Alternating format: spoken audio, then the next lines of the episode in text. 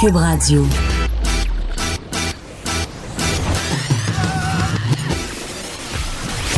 Pour elle, il n'y a jamais de mauvaise question. De 13 à 15. Les effronter. Avec Geneviève Peterson.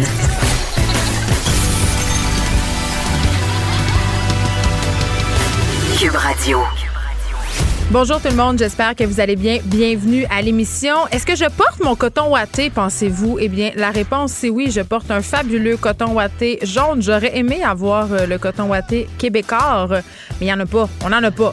Donc, euh, c'est on s'est lancé dans le ciel. Mon désir très cher d'avoir un coton ouaté québécois. Et là, ne vous inquiétez pas, je ne vais pas vous saouler avec le coton ouaté de Catherine Dorion encore longtemps. Mais on va en parler un petit peu parce qu'il y a un petit dérapage de la Fédération des femmes du Québec, en tout cas selon moi, parce qu'aujourd'hui, il y a une initiative qui a été euh, lancée. On en a parlé hier avec notre collaboratrice euh, Pamela Dumont. C'est l'initiative Mon coton ouaté, mon choix. C'est un mouvement euh, qui est un peu à la blague de solidarité envers Catherine Dorion, mais quand même qui nous invite à réfléchir sur les différents codes vestimentaires au travail parce que si le, tout le débat et la psychose nationale qu'on a eu sur le coton ouaté de Catherine Dorion a eu comme effet positif, je trouve, c'est d'un peu remettre en question et de questionner ces codes-là, ces codes vestimentaires qu'on nous impose parfois au travail pour des bonnes ou des mauvaises raisons. Par ailleurs, il y avait une lectrice qui m'écrivait euh, hier, euh, une lectrice et une auditrice euh, qui me disait, moi, c'est, je travaille dans un centre d'appel et il y a un code vestimentaire. Elle disait, je suis obligée de venir travailler en pantalon propre, en jupe tailleur ou en chemise. Et puis ma job, c'est de répondre au téléphone. Est-ce que je répondrais moins bien aux gens si j'avais un coton ouaté, des pantalons de jogging? La réponse, c'est non. Évidemment, dans des cas comme ça, c'est complètement absurde, à mon sens, d'imposer à des employés un code vestimentaire. Par contre, évidemment, à l'Assemblée nationale, dans des cabinets d'avocats, euh, chez des notaires aussi, ben euh, il y a certaines personnes qui trouvent ça justifié d'imposer un code vestimentaire, d'autres comme moi qui remettent ça en question, qui disent on pourrait quand même un peu se slacker. Beaucoup de bureaux de comptables, euh, par ailleurs, ont assoupli leur politique vestimentaire. Maintenant, c'est possible d'aller travailler en jeans propres, en chandail normal, c'est-à-dire pas une chemise. Donc, cette initiative aujourd'hui, mon coton mon choix, vous la voyez peut-être passer sur les médias sociaux depuis ce matin. Des gens, euh, on a invité les, gens, les femmes, mais les hommes aussi. Euh, ce mouvement visait davantage les femmes, mais moi, je trouvais ça un petit peu ordinaire qu'on exclue les hommes. Vous le savez, je suis une féministe inclusive et je pense que dans ces initiatives-là, on doit aussi inclure les hommes. Donc, on voit ces photos-là passer depuis ce matin mon coton mon choix. C'est un hashtag. On invitait les gens à se rendre au travail en coton. Bon, moi, je le porte aujourd'hui, mais c'est pas vraiment un statement parce que ça m'arrive régulièrement euh, de venir travailler sans coton ouaté. Et il faut savoir que c'est quand même la mode aussi, l'espèce de look streetwear a envahi littéralement les espaces de travail. Évidemment, je travaille dans un milieu qui est j'allais dire, euh, permissif, le monde des médias. Euh, on le sait, on peut s'habiller un peu funky. Mais bon, quand même, je le porte en soutien et je le porte aussi pour signifier qu'on a peut-être un peu trop capoté avec le coton ouaté de Madame Dorion. Et là, j'en viens à la Fédération des femmes du Québec sa présidente, Gabrielle Bouchard, qu'on a déjà reçue ici à l'émission, a profité de la campagne Mon coton ouaté, mon choix pour lancer euh, sur Facebook une invitation aux Québécoises à porter non seulement le coton ouaté, mais à porter le voile. OK? Euh, et là, euh, l'association a lancé cet appel-là quelques jours après l'incident concernant la députée de Québec solidaire.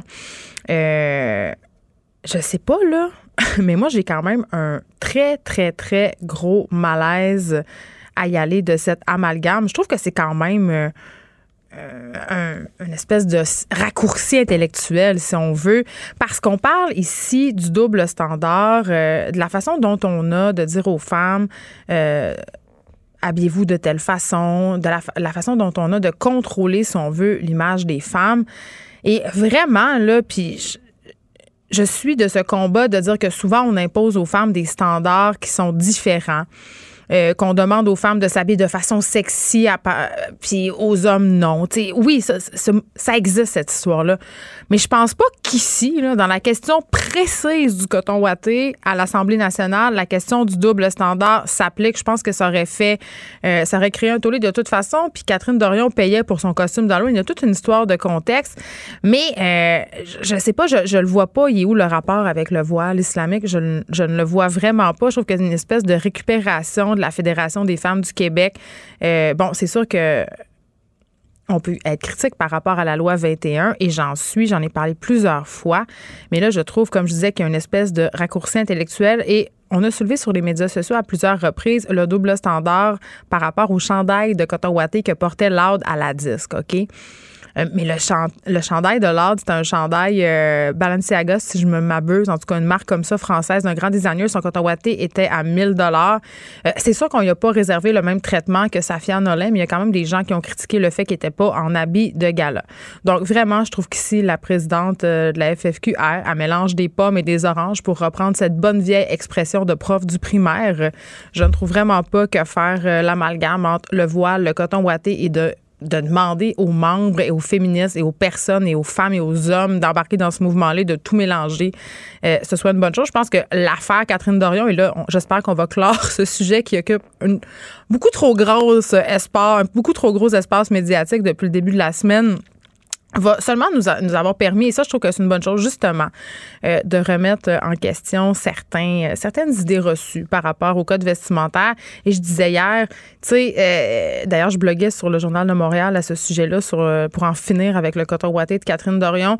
Si on a besoin collectivement qu'un avocat soit en, veston cravate pour trouver qu'il est crédible, si on a besoin euh, qu'un notaire porte une jupe ou une chemise propre pour trouver qu'elle fait bien son travail, je trouve qu'on a un petit problème. On s'attarde peut-être un peu trop aux apparences. C'est clair. Puis aussi, il faut se calmer. Si mon notaire arrive en bas résé puis en costume de bain, je vais peut-être trouver ça inapproprié. Mais il y a une marge entre euh, un vêtement propre et bien coupé et un vêtement inapproprié. Donc voilà, hey, on a peut-être fait le tour hein, du coton ouaté. Je pense que oui. Aujourd'hui, à l'émission, on va se parler cannabis. Le Québec, euh, on le sait, là, euh, est quand même rendu la province peut-être la plus sévère par rapport au cannabis. Et là, l'industrie québécoise du cannabis prévoit perdre 300 millions à cause des lois qui régulent ces produits dérivés. On en a déjà parlé. Euh, ce sont souvent euh, les jujubes, ça peut être aussi des petits gâteaux, mais ça peut aussi être des crèmes. Donc, beaucoup de produits dérivés. Et ça rend euh, Michel Timpérieux, qui est le président de l'Association québécoise de l'industrie du cannabis, ça le rend pas content. Et il va venir nous expliquer pourquoi. On parle aussi du syndrome d'Asperger. Le syndrome d'Asperger, c'est un, une expression qui est passée à l'histoire. On s'en sert un peu euh, partout pour désigner certains comportements. C'est un peu galvaudé. Et j'ai appris qu'en 2013, on a retiré le syndrome d'Asperger de la Bible du diagnostic en psychiatrie. Vous savez, le fameux DSM-5. Je savais pas.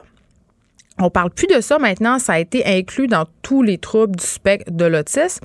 Mais euh, il y a l'Association des parents d'enfants Asperger euh, qui font une sortie. Ils réclament euh, qu'il soit à nouveau réintégré, en fait qu'on le réintègre dans le DSM-5 parce qu'on estime que les enfants sont en quelque sorte peuvent être lésés par ce retrait-là. Et j'aurai un psychologue pour m'expliquer en quoi le retrait du syndrome d'Asperger du DSM-5 peut causer des préjudices à certains patients. On se parle aussi de femmes en situation de handicap. Euh, ces femmes qui seraient particulièrement victimes de discrimination, selon un rapport présenté aujourd'hui par le Conseil des Montréalaises. Et j'imagine euh, qu'en cette crise du logement, ça doit être encore pire. On le sait, les propriétaires, ils font un screening absolument incroyable.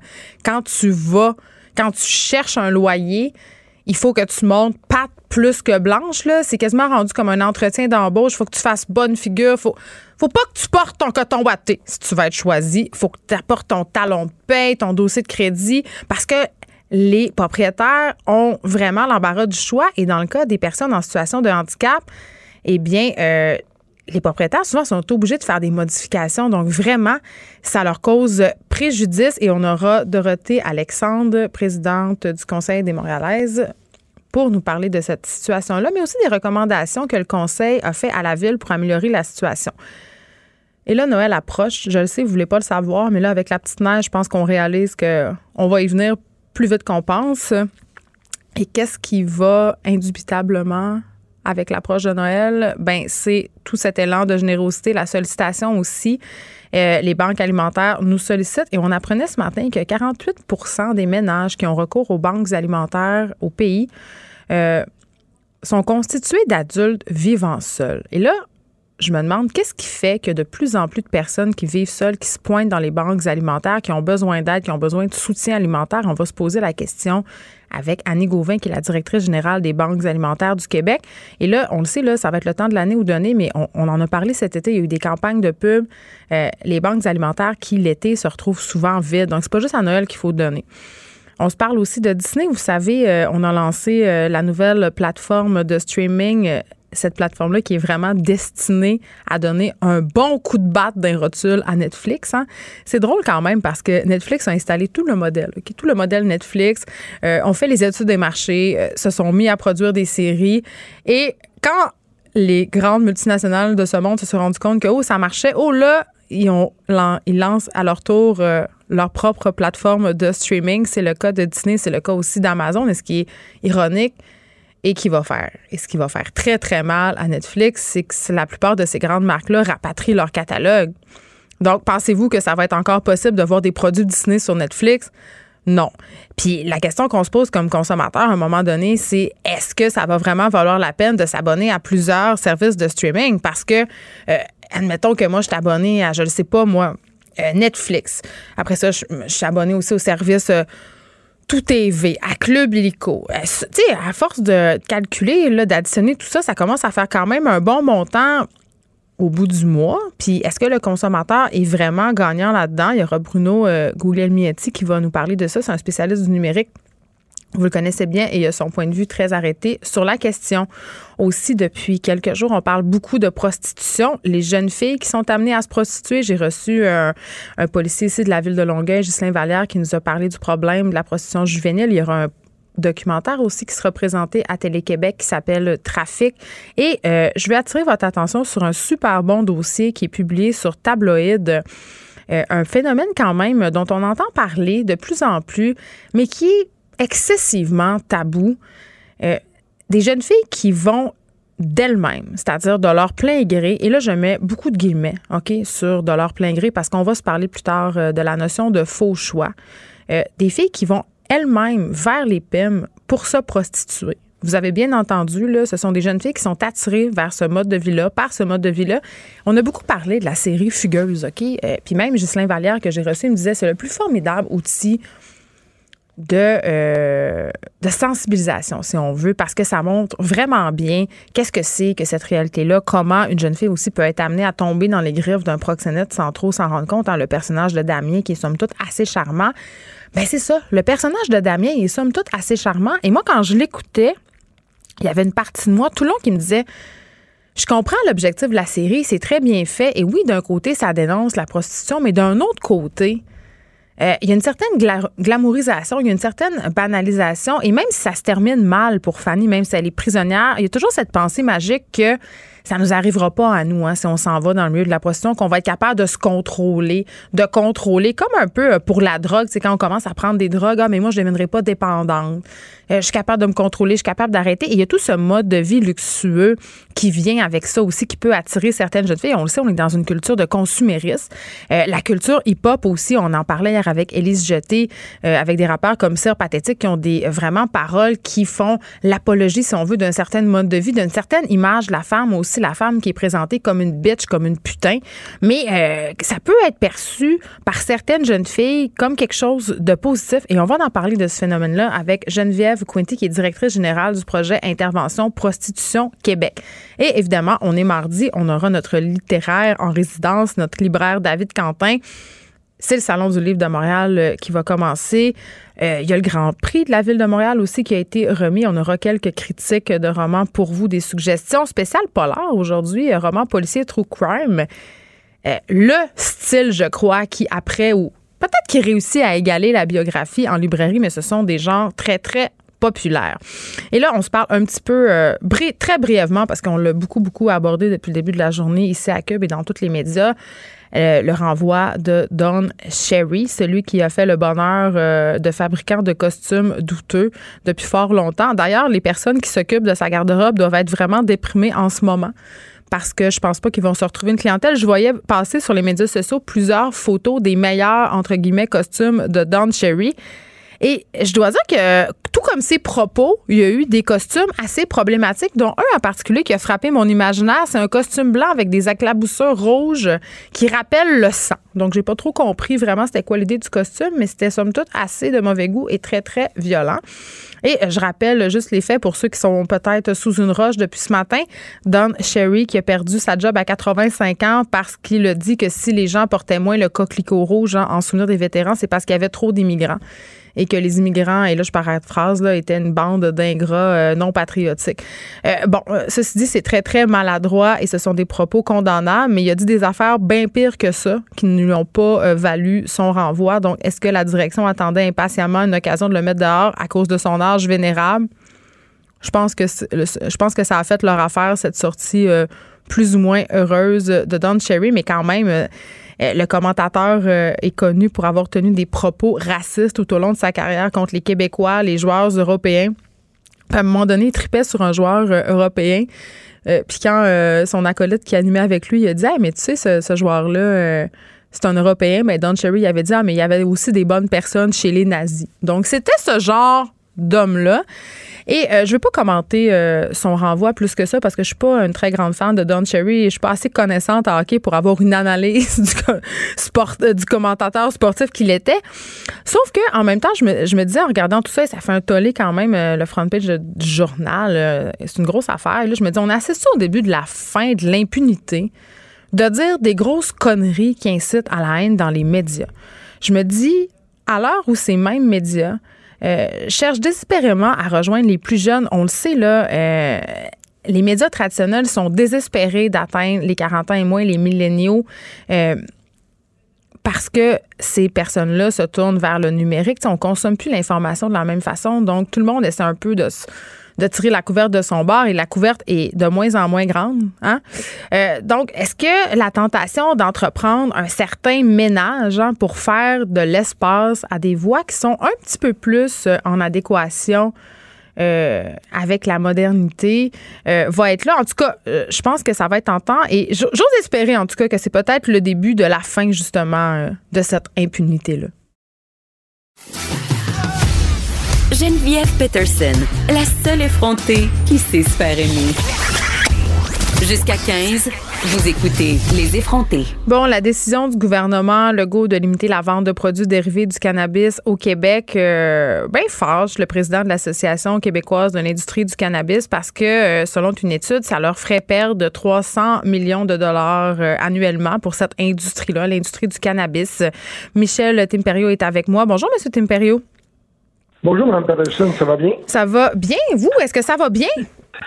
Ben, écoutez, nous, euh, il faut faire avec. Hein? Comme on dit, on, évidemment, on, on, a émis nos opinions, nos réserves et euh, nos interrogations voire même notre opposition par rapport au règlement sur euh, les comestibles.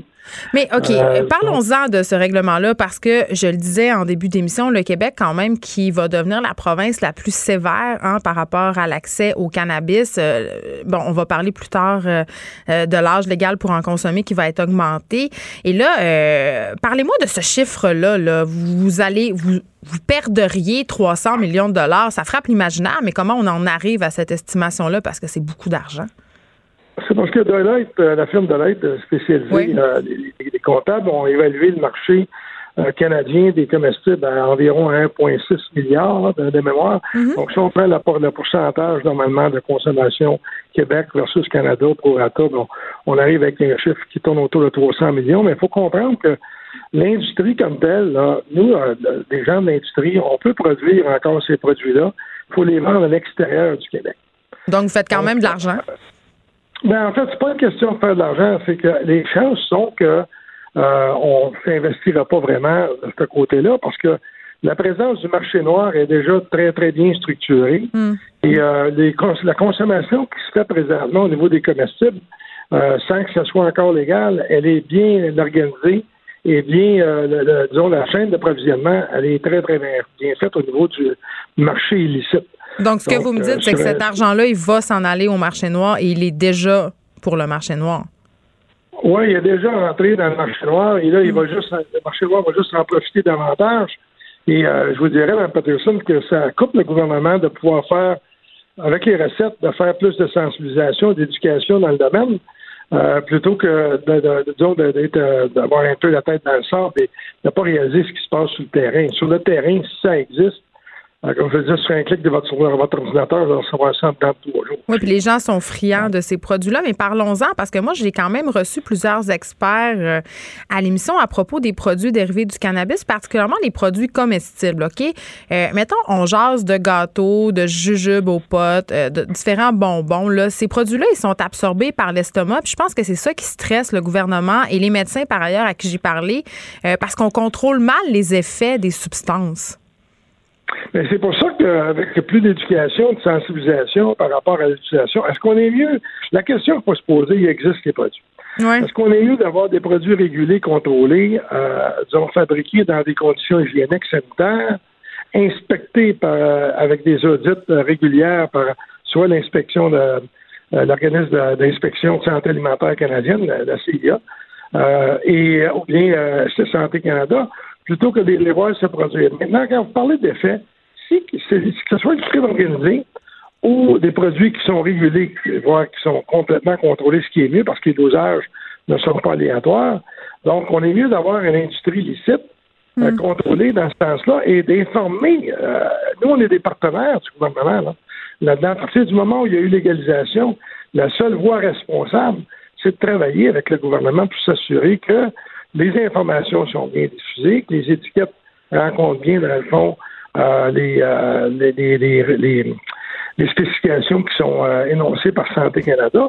Donc, et en bout de, en bout de ligne, c'est sur le terrain euh, présentement, ça va défier de toute façon.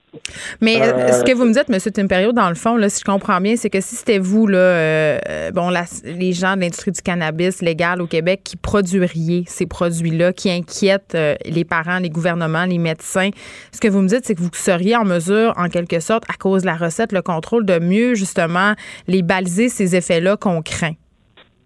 Oui, absolument. C'est déjà régulé, contrôlé de toute façon au niveau des, du dosage par Santé Canada. mais quand on mange du gâteau, c'est pas pareil. C'est ça l'affaire qui, qui, est stressante. Oui, mais, mais, mais euh, parce qu'en fait, il y a une clientèle qui, de toute façon, préfère des produits non fumables. OK. Alors, euh, cette clientèle-là, on répond, dans le fond, à un besoin. Et si elle est bien informée, ce qui est important, dans le fond, c'est l'éducation et l'information. C'est mhm. comme à peu près tout ce qu'on fait présentement. Et si on regarde l'alcool, euh, tu sais, au tout début de, la fin de la prohibition, il a fallu informer les gens sur euh, tout ce qui est, nocif au niveau de l'alcool. Mhm. Le, cannabis, en fait, c'est une nouvelle industrie.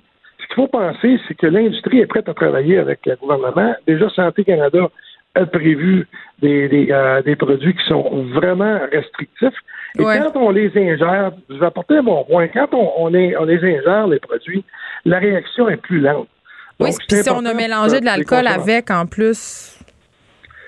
Ben, euh, effectivement, là, euh, ça devient, dans le fond, euh, des choix de consommation qui, qui, vont être présents de toute façon. Ce qu'on dit, c'est de se priver, dans le fond, du marché qui est, qui, qui est légal, qui est licite, mais on se prive aussi d'avoir des recettes pour être capable d'informer davantage et de sensibiliser. OK, mais d'abord, euh, Michel Temperio, si ça rapporterait autant d'argent et à l'industrie et au gouvernement et si ça nous permettrait de mieux contrôler ce qu'il y a dedans, donc de mieux contrôler les effets indésirables, pourquoi, selon vous, le Québec se montre plus, plus frileux pardon, que les autres provinces canadiennes?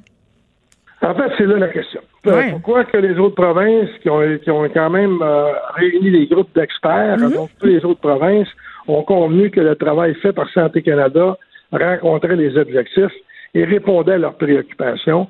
Le Québec a décidé de faire bon à part. Bon, on est, on est distinct au Québec pour bien des raisons. C'est politique? C'est-tu pour faire plaisir aux gens? Moi, moi, je vais vous dire que vous touchez un bon point. Moi, je pense que le gouvernement actuel veut, euh, veut livrer ses engagements. Mm-hmm. euh, un de ses engagements était d'augmenter l'âge et de, disons, évidemment, les comestibles, ça ne s'était pas parlé durant la campagne, mais avait pris une position dure et euh, ils livrent, dans le fond, leur position. Est-ce qu'elle est logique? Mais ils livrent leur position. Est-ce qu'ils ont gagné à cause de ça? la loi sur la laïcité ou euh, tout ce qui a touché le, dossier d'immigration, euh, on, on, comprend bien qu'il y avait d'autres dossiers. là. Mais ils se sont engagés et elles veulent absolument à tout prix livrer leurs engagements, euh, en dépit même de, dans le fond, de l'efficacité euh, que ça peut avoir euh, au niveau, dans le fond, de sa mise en place. Parce que toutes les études, en tout cas jusqu'à maintenant, les chiffres qu'on a, ce qu'on craignait, c'était une hausse de la consommation, particulièrement chez les jeunes. Et ce qu'on a à date, c'est qu'il n'y a pas eu d'augmentation significative de, la, consommation de cannabis par les jeunes. Et c'est, donc, ça, répond dans le fond un peu à la question. Là. Mm. Les jeunes, les jeunes euh, ont présentement leur mode alternatif de toute façon, et les jeunes qui ne pourront pas aller en raison de l'âge, ben, on va les amener dans une situation de méfait. Ou bien ils vont prendre un, de leurs amis qui a plus que 21 ans pour l'acheter à la SQDC, ou ils vont se le faire livrer chez eux par leur, euh, leur, euh, leur pusher. Puis là, il n'y a pas de contrôle sur qu'est-ce qu'il y a là-dedans. Et là, on les garde dans la, on les garde dans le giron du méfait public. Euh, avec les risques que ça comporte. Avant qu'on se parle de l'âge légal, M. Timperio, parce que je trouve ça important qu'on aborde la question. Tu sais, on parle beaucoup, on euh, le discours médiatique, tout ça est beaucoup occupé par les produits comestibles, euh, les friandises, les jujubes, parce que justement, ça frappe l'imaginaire et c'est ça qui nous inquiète. Mais quand même, il y a certaines crèmes aussi qui vont être interdites et ça, c'est quand même assez déplorable. Il y a des crèmes qui sont notamment utiles contre l'arthrite. Il y a plusieurs autres produits qui vont se voir interdits qui ne sont pas nécessairement dangereux en termes d'intoxication. Ben, en fait, vous avez euh, vous soulevez un très bon point. la, molécule de CBD, elle n'est pas psychoactive. On aurait très, très bien pu, euh, au niveau du gouvernement, euh, permettre ces produits-là. Se demander si est-ce que c'est la SQDC qui devrait vendre ces produits-là plutôt que les pharmacies. La question se pose. Il y a beaucoup de changements qui vont devoir s'opérer. Et d'une certaine façon, quand on parle de, l'industrie en général, vous mm. parlez tantôt, oui, ça frappe l'imaginaire, les jujubes, les bonbons. Euh, mais les, les, emballages présentement, dont euh, dans le fond aussi a parlé le ministre, mm. au niveau des produits légaux, on peut on est assuré que les emballages vont vraiment euh, rendre la chose voire presque impossible à des enfants des ouvriers. Oui, puis ils ne sont pas attractifs non plus pour les enfants au niveau de la mise en marché. Absolument. Alors que ce que les enfants peuvent retrouver, dans le fond, de façon malencontreuse à travers un adulte qui achèterait les produits sur un site web, ben ces emballages-là sont déficients. Euh, évidemment, leur contenu risque d'être bactérien, d'avoir des pesticides. Alors, euh, on, se demande où s'en va le gouvernement avec ça, mais vous avez touché un bon point tantôt. Je pense que c'est une promesse qui est politique, un engagement politique, et on fait fi, dans le fond, euh, du côté rationnel de l'affaire. Mais tout comme dans d'autres dossiers du gouvernement de la CAQ, les maternelles 4 ans, l'opinion populaire et tout le milieu des garderies, des écoles et comptes, et pourtant le gouvernement va de l'avant. Donc, euh, c'est un gouvernement qui tient ses promesses pour le meilleur et pour le pire. Avant qu'on se quitte, euh, parlons de cet âge légal qui a été haussé à 21 ans. Euh, vous, à l'Association québécoise de l'industrie du cannabis, vous trouvez ça un peu ridicule? Ben, en fait, l'Institut de la santé nationale de la santé publique s'est opposé à ça. Il y a mm. même des des, euh, évidemment des associations en toxicomanie qui se sont opposées à ça. Parce que la réalité, c'est qu'on va garder les, plus jeunes dans le méfait public. Alors, ça, c'est en opposition avec l'objectif de la légalisation euh, qui voulait, dans le fond, éloigner les jeunes du méfait public, donc un dossier de sécurité publique. Et quand on associe aussi les risques d'avoir du produit sur le marché illicite avec des contaminants, etc., des, des, métaux lourds, ben, on les garde dans le fond, non seulement on ne répond pas à la question de la sécurité publique, mais on amène des risques de santé publique. Donc, euh, ça ne répond absolument pas aux objectifs de la légalisation. Michel Timperio, merci. Vous êtes président de l'Association québécoise de l'industrie du cannabis. Je rappelle que les produits du cannabis comestibles ou topiques, hein, comme les crèmes, par exemple, pourront être vendus dès la mi-décembre dans le reste du Canada. Euh, évidemment, ça ne fait pas votre affaire. Je veux juste qu'on se rappelle, on a parlé récemment à l'émission euh, de plusieurs, en fait, d'une série de dossiers dans le magazine scientifique de l'ANSET. Euh, à propos de changer le discours par rapport aux drogues mondialement, une pléiade d'experts qui se sont unis, des experts scientifiques sur la consommation de drogue, des médecins, euh, des psychologues, des psychiatres qui se sont unis dans ce dossier-là pour dire que le discours coercitif, l'interdiction, ça n'a jamais été une bonne approche en ce qui a trait aux drogues. Euh, Monsieur Timperio l'a bien dit, là, en haussant l'âge légal, on garde les jeunes dans le méfait. On les garde aussi dans cette leur fascination pour ce qui est interdit. On rend le produit euh, peut-être plus attractif, plus intrigant et on, on s'évite aussi toute, un, toute une panoplie de discours de prévention euh, qui pourrait éviter bien des problèmes. Donc, c'est quand même assez ironique que le gouvernement aille complètement à contresens du discours de tous les organismes qui militent euh, euh, pour euh, aider les personnes qui sont aux prises avec des problèmes de consommation en ce moment. Écrivaine, blogueuse, scénariste et animatrice. Geneviève Peterson la Wonder Woman de Cube Radio. On se parle de cette association de parents d'enfants Asperger qui demande que le diagnostic euh, du syndrome de l'Asperger soit ramené euh, dans le DSM-5. Je l'ai dit tantôt, il a été retiré en 2013. Et ça, c'est vraiment le DSM-5, pour ceux qui se posent la question, c'est le document de référence quand euh, on fait des diagnostics par rapport aux différents troubles mentaux. Et on parle à un psychologue et la raison pour laquelle on parle à ce psychologue-là, Normand Giroux, c'est qu'il a produit un mémoire justificatif sur la question. Il appuie donc l'Association euh, des parents d'enfants Asperger euh, dans leurs revendications. Bonjour, Monsieur Giroux. Bonjour, madame. Comment allez-vous? Ça va très bien et je suis contente de vous parler parce que Premièrement, j'aimerais ça qu'on se démêle un petit peu parce que plusieurs personnes, moi la première, on a de la difficulté à démêler autiste, Asperger.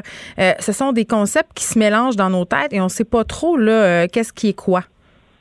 Oui, ben écoutez, euh, c'est mêlant, effectivement, mhm.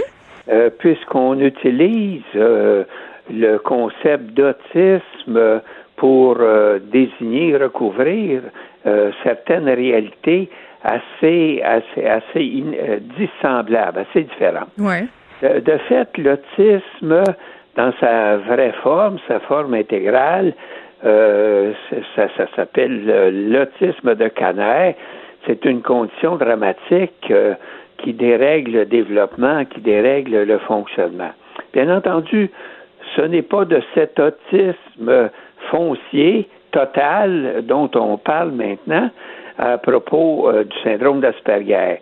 On parle de l'autisme partiel auquel on réfère par le spectre de l'autisme, c'est-à-dire un dégradé d'autisme et euh, se trouve sur ce spectre la condition Asperger et deux autres conditions euh, lesquelles comportent plus d'autisme que le syndrome d'Asperger.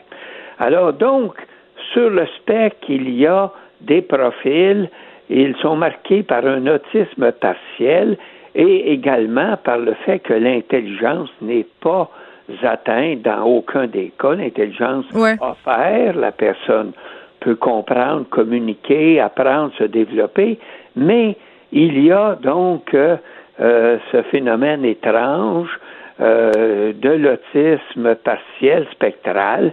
Et voici, c'est que le syndrome d'Asperger se trouve comme à l'extrémité du spectre et pour la raison de ce ce, positionnement euh, à la frontière de la normalité, euh, et on, on, veut indiquer qu'il contient euh, peu d'autisme et beaucoup moins que les deux autres profils. De ah. fait, un Asperger, si on, si on voulait utiliser une, image, là, mais ce ne sont pas des chiffres vérifiés que je vous donne, là, mais c'est pour faire image. On pourrait dire que la personne Asperger est normale, euh, prépondéramment neurotypique à 80% et autiste à 20 alors, c'est pour établir le contraste. OK. Euh, là, on a retiré ça euh, du DSM-5 pour euh, inclure le trouble de l'Asperger dans le, spectre des troubles de l'autisme. Et là, c'est les parents qui font une sortie aujourd'hui, les parents d'enfants Asperger, nous disent que ça a des conséquences de l'avoir retiré, le syndrome d'Asperger. Quelles sont-elles, ces conséquences-là? Ben, les, conséquences, là, c'est que on, est confus on ne sait pas ce que c'est. Les parents, un, savent que leur enfant ne se développe pas bien. Ils ont un pressentiment. Oui, des troubles, parfois euh, assez avérés, assez aggravés. Mm. Et finalement, euh, c'est difficile à comprendre le, pourquoi de ces troubles-là. Alors, on ne peut pas, évidemment, euh, rester dans le flou et l'imprécis en disant que c'est sur le spectre de l'autisme. Mais qu'est-ce que ça change? C'est ça que je comprends pas. Qu'est-ce que ça change d'avoir euh, une référence explicite, univoque au syndrome d'Asperger? C'est parce que la condition Asperger enfantine est couverte, décrite par des dizaines d'ouvrages, hmm. par des publications, par des sites. On la connaît, on sait comment elle se présente, on, on sait aussi comment euh, articuler des mesures d'aide. Oui, ben c'est ça, M. Giroux, parce que euh, ce qui est soulevé, c'est que ces enfants-là, parfois, ne reçoivent pas de diagnostic, donc n'ont pas accès à des services parce qu'ils échappent en quelque sorte au système. Ils échappent au système. Vous avez raison, en ce sens que le, système euh, ne peut opérer que s'il a un diagnostic euh, reconnu.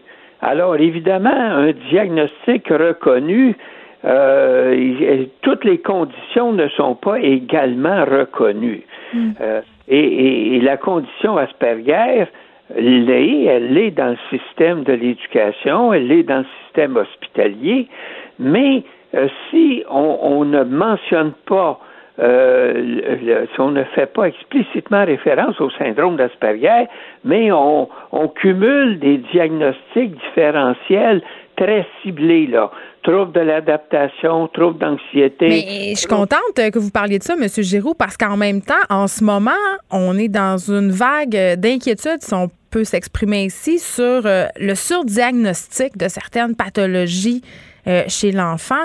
Et euh, ça peut quand même être évoqué ici, là, cette peur-là. Oui, vous, vous, avez bien raison d'aborder, d'aborder la question. Le surdiagnostic, il existe mais c'est le surdiagnostic des comorbidités. C'est, ça veut dire quoi, ça?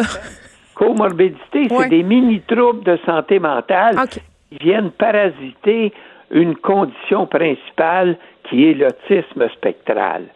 Alors, les comorbidités, comme j'en nommais tantôt, mm. troubles déficitaires de l'attention, troubles d'anxiété, troubles TOC, troubles de, de l'humeur, etc., ce sont des conditions que reconnaissent assez volontiers la psychiatrie, que reconnaît la psychiatrie, euh, euh, sans, sans faire explicitement référence à, la, à la condition de base qui, qui, qui se trouve euh, sous ces diagnostics et qui en répond mieux que toute alternative. Oui, mais il y a quand même des chercheurs, M. Giroux, en ce moment. Je fais référence au docteur Laurent euh, Motron, qui est psychiatre à mm-hmm. l'hôpital en santé mentale Rivière-des-Prairies, euh, chercheur en autisme, qui dit qu'au contraire, en ce moment, ce qu'on a, c'est depuis justement qu'on a retiré cette référence au DSM-5 qu'on assiste à le au surdiagnostic pour ce qui est de l'autisme.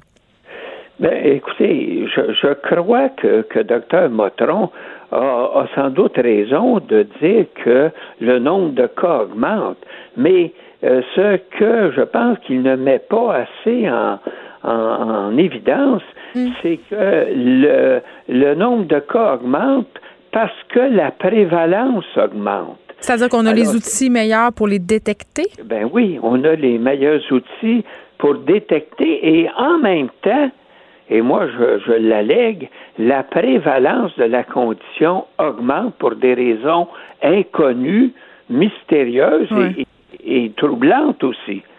Et troublantes. Alors, là, Mais qu'est-ce qui vous trouble dans cette prévalence-là, euh, ben, Comment se fait-il qu'autant d'enfants sont, sont atteints de ce mal étrange? Est-ce que euh, ben, c'est pas parce qu'avant, justement, on les laissait être ce qu'ils étaient sans leur coller d'étiquette? C'est un peu la ben, même chose pour le TDAH ou tous ces autres trucs-là dont on parlait peu avant. Ben, à ma connaissance, là, je, remarque, je suis pas un chercheur, mais à ma connaissance, euh, l'amélioration des conditions de dépistage et de diagnostic n'explique pas la totalité de la variance nouvelle, là, euh, n'en explique qu'une partie. Il, y a, il y a un facteur qui joue sur la prévalence et on ne le comprend pas. C'est ça le fond de l'histoire. Là. Et là, il y a la Fédération québécoise de l'autisme qui n'est pas d'accord quand même euh, avec la position de l'Association des parents d'enfants Asperger.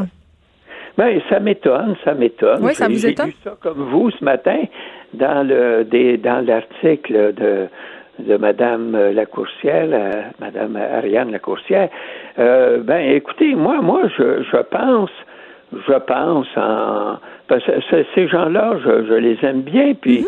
on travaille avec eux, puis on, on, prend les cas qu'ils nous envoient, ils nous envoient des, des enfants pour évaluation. Mhm. Mais euh, si je écoutez, vous m'obligez à dire quelque chose, là. C'est que il, s'occupe surtout d'autisme et, moins de syndrome d'Asperger.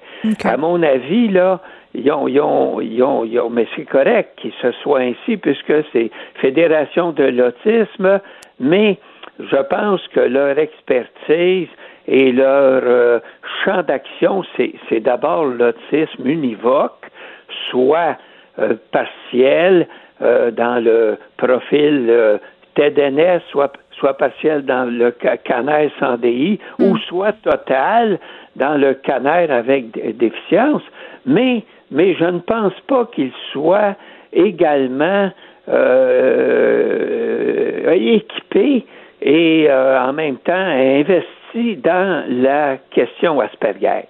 Est-ce que l'association... En, somme, je, pense qu'ils ne comprennent pas l'enjeu. Hmm, OK.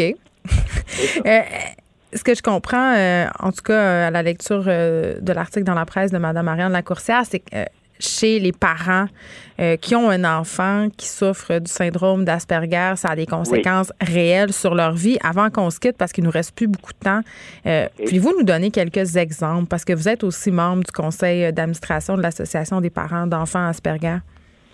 Ben, les parents sont ballottés, c'est pas possible, là. sont ballottés dans le système de santé. Euh, c'est ahurissant, là.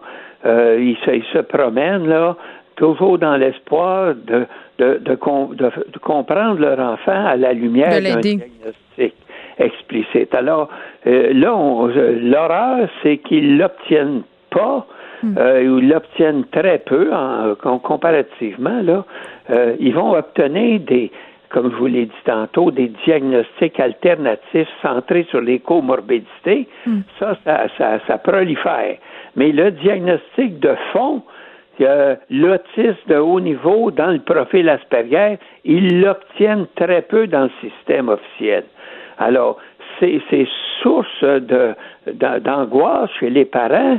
Ils ont un, besoin impérieux de voir clair et ils ont raison parce que quand on a le bon diagnostic, on a le bon éclairage pour engager des mesures d'aide et de soutien euh, susceptibles de pallier les déficits présentés par l'enfant. Merci beaucoup de nous avoir parlé, Normand Giroux, psychologue, membre du conseil d'administration de l'Association des parents d'enfants Asperger, qui réclame que le syndrome soit réintégré euh, dans la Bible du diagnostic en psychiatrie, le DSM-5.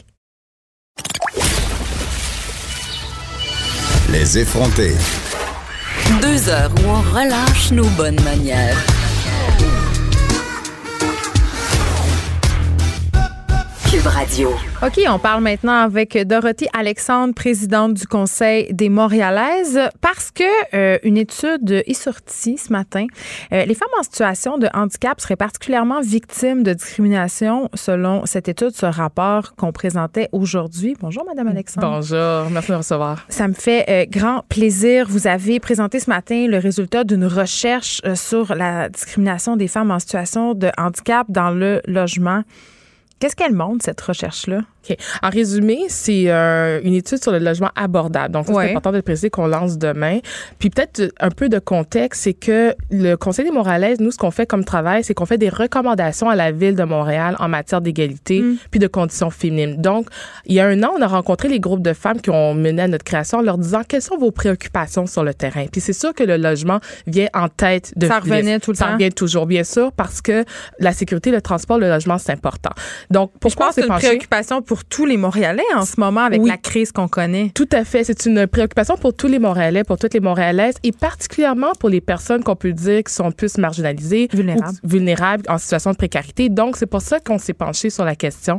On a fait cette recherche-là au cours des derniers mois. Puis les grands éléments qui ressortent, c'est de se dire les femmes en situation de handicap, hmm. elles vivent davantage euh, d'obstacles lorsque vient le temps d'aller chercher un logement qui soit abordable et surtout accessible Quels et sont sécuritaire. ces obstacles? Ces obstacles obstacle-là, ben, il y a premièrement de vivre, entre autres, des préjugés des propriétaires. C'est des propriétaires qui vont déterminer que ces personnes ne sont pas des locatrices désirables. On a également des logements qui sont trop chers, euh, qui mm. ne sont pas abordables. Et c'est surtout le fait que ces personnes ne se ramassent pas avoir, avec la possibilité d'avoir des choix. Nous, des personnes qu'on se dit Ils acceptent le moins pire des trous. Entre autres. Puis c'est surtout des, des, des, appartements, on peut dire, qui ne sont pas accessibles et qui sont pas abordables. Donc, par exemple, quelqu'un qui dit, euh, quand on parle de capacité, c'est-à-dire qu'on dit selon la norme sociale, une personne qui est, qui est, capable de tout faire va avoir plus de facilité à dire, ben moi, je vais aller déménager dans tel quartier, dans tel quartier, dans tel quartier. Moi, j'ai une question euh, pour vous. Euh, est-ce que si une personne en situation de handicap se pointe et veut un logement, oui. Est-ce que le propriétaire est dans l'obligation d'adapter ce logement-là pour la personne? Il n'est pas dans l'obligation de le faire. Donc, il y a certaines normes qui régissent justement les nouvelles constructions. Puis c'est un peu ce qu'on demande à la ville, c'est de continuer d'augmenter, d'avoir un 30 de, de normes pour que ces personnes-là puissent avoir un nombre un nombre X mm. de loyers qui puissent être adaptés, mais il n'y a pas d'obligation d'adapter. Donc, c'est vraiment le principe aussi de l'accessibilité universelle, pardon, où on se rend compte que dans notre ville, les restaurants ne sont pas nécessairement accessibles, etc. Puis, puis même quand ils le sont, euh, des fois, c'est pas toujours optimal. On a déjà reçu euh, des des personnes en situation de handicap qui nous disaient que même si parfois certains établissements se targuaient d'être adaptés, ben, il y avait certaines incongruités, à commencer souvent par les toilettes. Tout à fait. Les toilettes, on s'entend une personne qui est peut-être qui se déplace en chaise roulante, euh, qui peut pas se déplacer, qui peut pas rentrer, puis c'est compliqué, donc elle devient, elle, se sent comme un fardeau. Il y a une toilette pour handicapés dans la pièce, mais pour y accéder ou juste pour y aller, ça se peut pas. Exactement. Puis en termes d'obstacles, on peut penser aussi à des familles qui ont euh, des femmes qui sont en situation de handicap, qui ont des enfants en situation de handicap également. Ça se peut. Donc là, on se rend compte que les obstacles sont encore plus grands. Puis quand on parle d'obstacles, mais c'est que souvent ces femmes-là, pourquoi elles sont en situation de précarité, c'est parce qu'elles ne travaillent pas. Ou quand elles travaillent, elles sont très mal rémunérées. Donc, il y a comme une forme d'isolement également qui se crée. Donc, vous voyez, c'est comme un cercle vicieux Puis euh, qui se forme. Les propriétaires, en ce moment, euh, peuvent se permettre euh, de faire les fines bouches, entre guillemets, même si selon la charte, ben non, puis même selon les lois de la région on doit pas discriminer. On ne doit pas discriminer. Exact. vous puis moi, puis la boîte à bois, on s'entend qu'il y en a qui déploient des trésors d'ingéniosité pour ne pas sélectionner ces personnes-là. Mais c'est ça, c'est ce dont je parlais au début, que ce sont ces préjugés-là dont elles mm. font face, puis c'est sûr qu'elles ont nécessairement toutes leurs ressources. Pardon? Qu'est-ce qu'on leur dit à ces femmes-là? Euh, vous voulez dire comme par rapport aux propriétaires? Oui. C'est sûr que je peux pas parler au nom des propriétaires parce que nous, notre objectif, c'est qu'on n'a pas rencontré des propriétaires. Nous, le travail, on l'a fait en rencontrant des organismes communautaires et des personnes qui œuvrent auprès de ces personnes-là qui sont en situation de handicap ou des personnes elles-mêmes en situation de handicap. Mais ces femmes-là, elles n'ont pas témoigné par rapport au refus qu'elles essuient sans arrêt? Oui, c'est ça exactement. Euh, qu'est-ce qu'ils leur disent comme excuse pour ne pas euh, leur donner de loyer? Mais ben, comme je vous dis, dans cette étude-là, on n'a pas rapporté tous ces détails-là. Hmm. C'est-à-dire que nous, on s'est vraiment concentré sur les obstacles pour pouvoir faire euh, des recommandations à la ville de Montréal. Donc, c'est vraiment à ce niveau-là. J'avais quand même la réflexion suivante en voyant ça passer, en voyant ça passer ce matin. Pardon, je me disais, OK. est-ce que vraiment on discrimine plus les femmes en situation de handicap? Parce que je me dis, toutes les personnes en situation de handicap sont discriminées de toute façon. Oui, c'est certain que ça, c'est une bonne question. Quand on parle d'une personne en situation de handicap, toutes les personnes sont discriminées. Par contre, nous, on s'est concentré sur les femmes parce que c'est le mandat du Conseil des Montréalaises, parce qu'on est mm. vraiment un organisme féministe de la Ville de Montréal dont l'objectif est de faire de, ces recommandations-là. Puis parmi les recommandations qu'on qu'on fait, parlons-en, il y en a 34 quand même. Il y en a 34, mais on va se limiter à cinq qui sont prioritaires. Mais premièrement, c'est que la Ville de Montréal puisse être en mesure d'établir des nouvelles normes qui sont basées sur les principes d'accessibilité universelle. Donc, on le disait tout à l'heure, c'est pas tous les restaurants qui le sont. Donc, mm. quand on parle des, des appartements privés euh, ou des appartements locatifs euh, abordables, c'est important également que ces nouvelles normes-là soient mises en place, mais que la ville s'assoie avec les acteurs et les actrices qui travaillent avec cette population marginalisée. Euh, je parlais également du 30 tout à l'heure, c'est que les, les, que 30 des unités qui sont financées par le programme Accès Logis soient destinées à des personnes en situation de handicap. Là, les gens qui nous écoutent nous disent c'est quoi le programme Accès Logis ben. C'est des projets, ça le dit par le nom, mais ce sont des, des, des, c'est un programme qui permet soit des familles à des à, des ménages, à des personnes aînées ou à des personnes euh, qui sont en situation de handicap de pouvoir avoir des, un, un, logement qui soit soit permanent ou transitoire dans le cas des personnes en situation de handicap. Et c'est surtout bien sûr pour les personnes qui sont avec des revenus euh, plus faibles.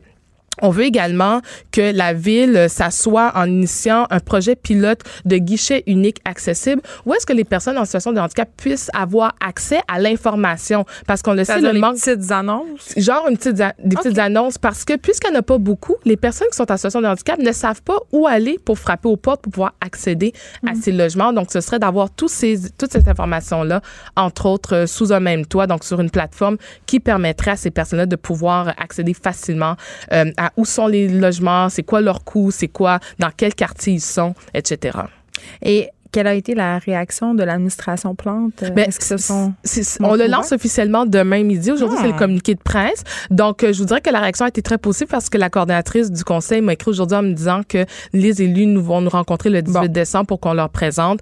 Euh, puis, je dois dire que depuis 15 ans qu'on existe au conseil, euh, nos avis sont vraiment très très écouté, très lu plutôt par euh, les élus là, qui, euh, qui portent une grande attention aux enjeux qu'on apporte. Madame Alexandre, je suis quand même curieuse de savoir, là, on s'est parlé de la situation des femmes euh, qui sont en situation de handicap par rapport à leur accès aux logements abordables, mais j'imagine euh, qu'au Conseil des Montréalaises, euh, vous vous attardez à d'autres problématiques. Moi, je ne le connaissais pas, votre organisme, pour être parfaitement honnête. Sur quels enjeux vous travaillez majoritairement? On travaille sur euh, des enjeux qui sont sur trois actes. Puis c'est une question vraiment intéressante. Merci de la poser. Premier enjeu, c'est tout ce qui a trait à vivre à Montréal. Donc la santé, la sécurité, tout ce qui a trait au transport, le logement. Quand on parle de sécurité, c'est les violences sexuelles, par exemple, dans les espaces publics.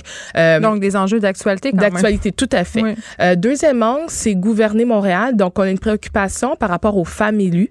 Donc, femmes élues, euh, quelle est la proportion des femmes? Comment est-ce qu'elles évoluent au sein? Parité, exactement. Mm-hmm. Puis, on a également le troisième qui est travail pour la ville de Montréal. Donc, la ville est le plus grand employeur, bien sûr, dans la ville.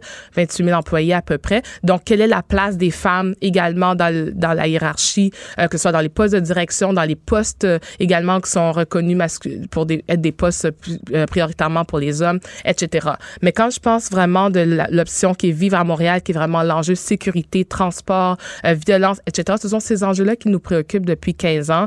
Puis notre objectif aussi, c'est d'avoir une vision intersectionnelle. Tu quand on Oh, le gros mot compliqué. Le mot compliqué, mais quand on a peur. Oui, mais ce mot-là, il est important parce que il détermine également quels sont les rapports de pouvoir et quels sont les types d'oppression que certaines personnes vont vivre. Donc, personnes racisées, personnes en situation de handicap. Exactement. Parce que des fois, quand on parle de, discrimination systémique, les gens ils ont peur de ce mot-là. Mais c'est aussi que c'est une expression qui est galvaudée puis qui est utilisée euh, beaucoup par des personnes qui ne la comprennent pas. Tout à fait. Mais quand on parle de systémique, on parle d'un système. C'est-à-dire que si une personne en situation de handicap, elle fait face à de nombreux obstacles, c'est pas à cause d'un propriétaire, c'est à cause d'un système, c'est à cause parce de que quelqu'un haït les personnes en situation de handicap, c'est parce que le système est conçu pour les désavantager. Exactement. C'est exactement cela. Donc, on devrait arrêter de se braquer devant ces expressions. Tout à fait. c'est des expressions qui sont légitimes puis qui mettent de l'avant des problèmes en vue de trouver des solutions. Oh mon Dieu. vous êtes une féministe intersectionnelle racisée. et, plus, une maman, une euh, épouse et tout et tout. J'ai envie de vous dire bravo. Mais en gros, tout ça pour dire que pour nous, au Conseil des Moralaises, c'est important de se pencher là-dessus. Puis on se rend compte qu'un des grands enjeux qu'il y a, que ce soit à la ville de Montréal, mais ailleurs, mm. c'est de ventiler les données. C'est comment s'assurer qu'on sache combien de personnes qui sont dans des groupes X, Y, qui vivent certains obstacles pour pouvoir mieux adapter nos solutions. Et les aider concrètement. Voilà. Dorothée Alexandre, merci. Vous êtes présidente du Conseil des Montréalaises. Merci beaucoup, Mme Patterson. Écrivaine. Blogueuse. Scénariste et animatrice. Geneviève Peterson. La Wonder Woman de Cube Radio. On fait un retour sur ce rapport annuel des banques alimentaires du Québec euh, avec euh, sa directrice générale, Mme Annie Gauvin. Bonjour, Mme Gauvin. Bonjour, Mme Peterson. Écoutez, dans ce rapport, on apprenait quelque chose que je trouve fort préoccupant et je ne suis pas la seule. 48 des ménages qui ont recours aux banques alimentaires du pays, euh, qui ont eu recours entre mars 2018 et mars 2019, sont constitués d'adultes vivant seuls. Et ce chiffre est en constante hausse. Pourquoi? Bien, en fait, ce qu'on constate, c'est qu'il y a moins de soutien, il y a moins de politique à l'intention des personnes vivant seules, et il y a aussi un vieillissement de la population. Et souvent, ces personnes-là se retrouvent isolées et à vivre seules. Donc, on, a aussi, euh, au cours des, dernières années, indiqué aux gens qu'il n'y avait pas de honte à faire appel aux banques alimentaires, alors de venir et j'espère qu'on on a de plus en plus de gens qui viennent pour euh, se sortir de leur situation d'isolement. Parfois, euh, les personnes qui viennent dans une banque alimentaire, c'est leur seul contact de la journée, voire de la semaine. Alors, c'est important, le réseau des banques alimentaires pour les personnes seules. Et euh, heureusement qu'on a le réseau pour répondre à ces besoins. Euh, ce que vous me dites, Madame Gauvin, c'est que ces personnes seules-là, ce sont majoritairement des personnes âgées? Ce ne sont pas majoritairement des personnes âgées. Cependant, on a vu une augmentation de 20 des personnes âgées aidées par le réseau des banques alimentaires. Alors, on, peut présumer que le vieillissement de la population et que l'isolement de ces personnes-là euh, conduit souvent ces gens à devoir faire appel aux services d'aide alimentaire. Puis pour les personnes qui sont pas, qui sont encore actifs, euh, qui sont pas des personnes âgées, souvent, en tout cas, ce qui moi me, me surprit, c'est que ce sont des personnes avec des emplois. Absolument. Donc, pour la tranche d'âge des 18-64 ans dans la population active, il y a 13,5% des gens qui occupent un emploi et qui font appel aux banques alimentaires. Alors, on hmm. considère que puis leurs revenus sont, sont regardés, euh, on regarde leur situation avant avant de de, de, leur donner des services? ben oui, absolument. Donc, on, on regarde ces situations-là et on constate que malgré le fait qu'ils travaillent, euh, ils ont besoin d'aide euh, d'aide alimentaire et de, de, souvent c'est des soutiens aussi euh, d'aide au budget ou encore d'autres types de services qu'ils ont besoin pour s'en sortir. C'est la seule dépense compressible dans un ménage. Mais ben, c'est le premier endroit où les Québécois coupent hein, le panier d'épicerie quand même, Madame Gauvin. Et Absolument. J'entendais toute cette campagne de pub, je pense, ça fait quelques années, euh, quand même assez choc sur justement, euh, c'était euh, c'était une femme qui, dans la publicité, était une femme justement de la classe moyenne. Tu sais, on, dans notre idée, les personnes qui se pointent dans des banques alimentaires pour demander de l'aide euh, de première ligne pour leur alimentation, souvent, justement, ce sont, on le dit, ce sont des gens qui travaillent pas, euh, des, pauvres, entre guillemets, mais il y a vraiment, vraiment de plus en plus de personnes de la classe moyenne, des familles aussi. Les enfants sont surreprésentés? Oui, il y a de plus en plus de familles avec les enfants aussi qui sont dans les banques alimentaires. Alors, on voit que la, le portrait de la pauvreté change des gens de la classe moyenne, mais qui n'arrivent pas, euh, même avec un, salaire à temps plein euh, au, salaire minimum. À cause de l'augmentation du coût de la vie? C'est l'augmentation du coût de la vie qui a un impact. C'est aussi, euh, je pense, et, on, et ça le démontre par le fait qu'il y a une personne sur deux qui fait appel aux banques alimentaires, qui est une personne vivant seule, hmm. c'est aussi l'isolement, le réseau. Les gens sont sont dans le besoin parce qu'ils n'ont pas d'aide autour d'eux. Et les familles, les gens aussi, euh, parfois vivant des séparations, vont se retrouver avec des situations difficiles au niveau financier et comme vous l'avez dit, euh, le panier d'épicerie, c'est souvent la, première dépense que les Québécois vont couper. Oui, mais Mme Gauvin, aussi le panier d'épicerie qui subit lui aussi de constantes hausses. Euh, le prix de la viande a explosé, le prix du blé. Vous, euh, aux banques alimentaires du Québec, vous l'avez vu la différence par rapport à ces augmentations-là qu'on a connues depuis quelques années? On voit qu'il y a quand même, malgré le plein emploi, euh, on a toujours le même nombre de personnes. On est à 500 000 personnes. On a le même nombre de demandes auxquelles on répond, qui est 1 million, 900 000. Ça augmente pas, ça reste stable. Ça reste stable, mais on aurait pu croire qu'avec le plein emploi, il y aurait eu une baisse, une diminution importante du nombre de personnes faisant appel. Alors, on pense que le, fait qu'il y y a une pression sur le coût de la vie, ben, ça crée une pression dans les familles, dans les ménages, et ces gens-là doivent faire appel aux banques alimentaires. Vous avez euh, fait référence tantôt, Madame Gauvin, aux différentes mesures gouvernementales.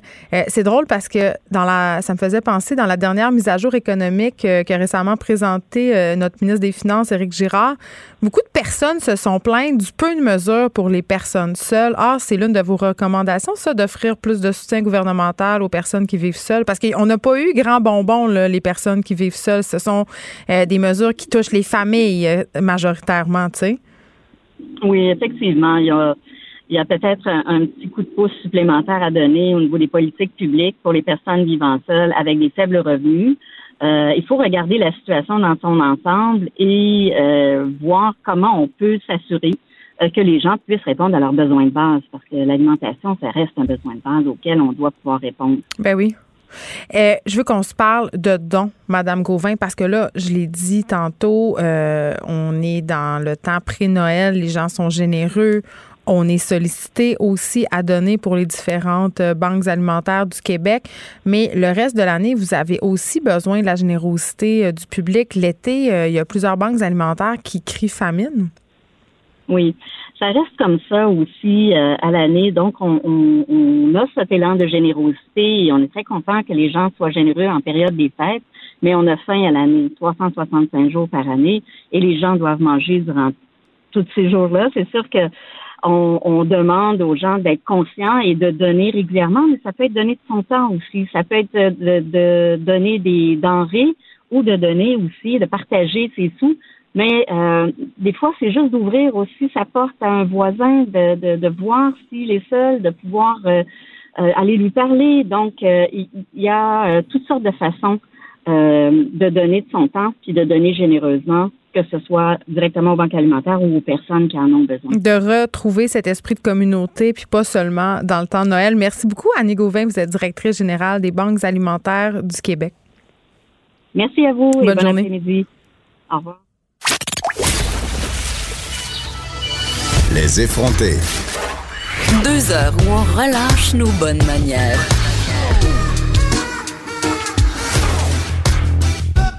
Cube Radio.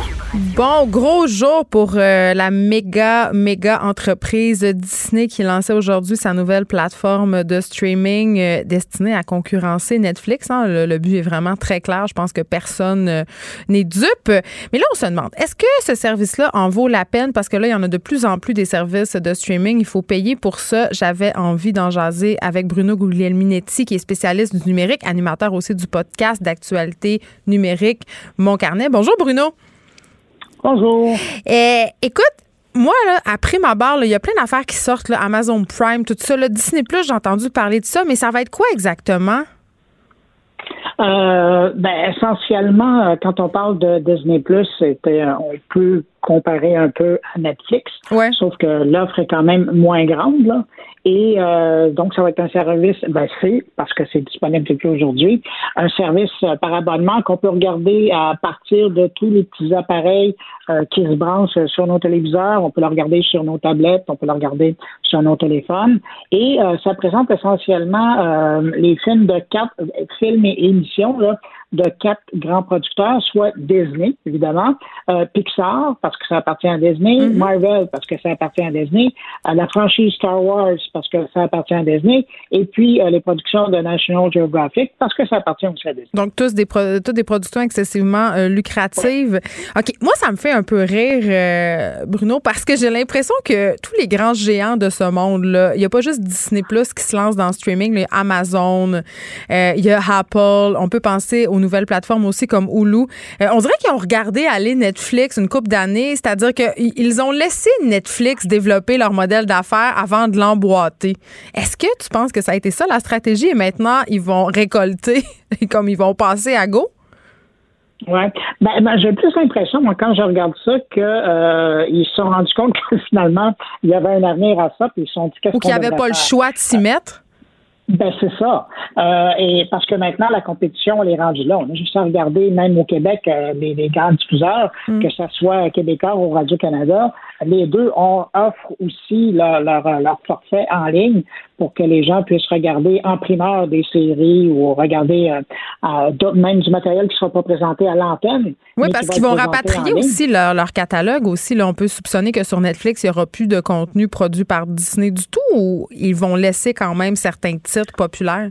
Euh, non, effectivement, c'est l'idée euh, à moyen terme de venir rapatrier toutes ces productions chez elles.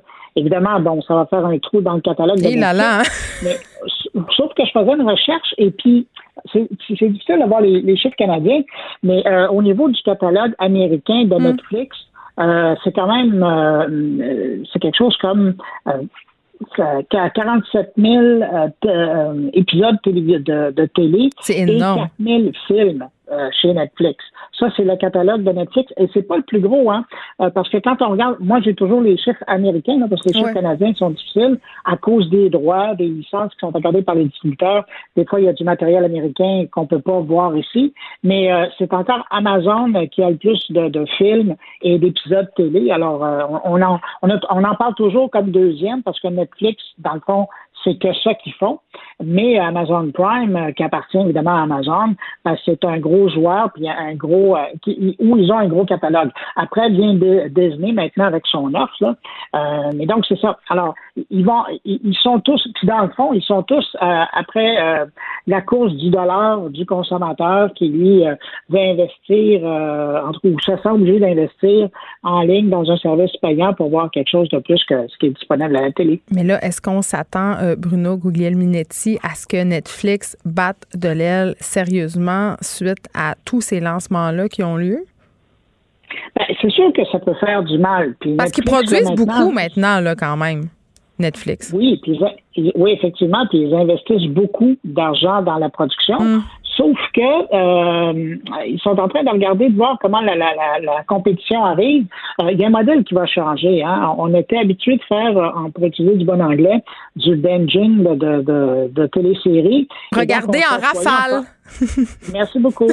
Je suis là pour toi. On, passe, on passe en rafale les, séries, euh, mais ça, de plus en plus, Netflix a déjà annoncé que ça sera plus le cas avec ses prochaines nouvelles productions. Tu me niaises, ils vont, ils vont nous. Non, non, non, attends, excuse-moi. Là, ça veut dire qu'ils vont lancer ma série préférée en bon français puis que je vais devoir attendre comme à la télé traditionnelle. Non, non, non.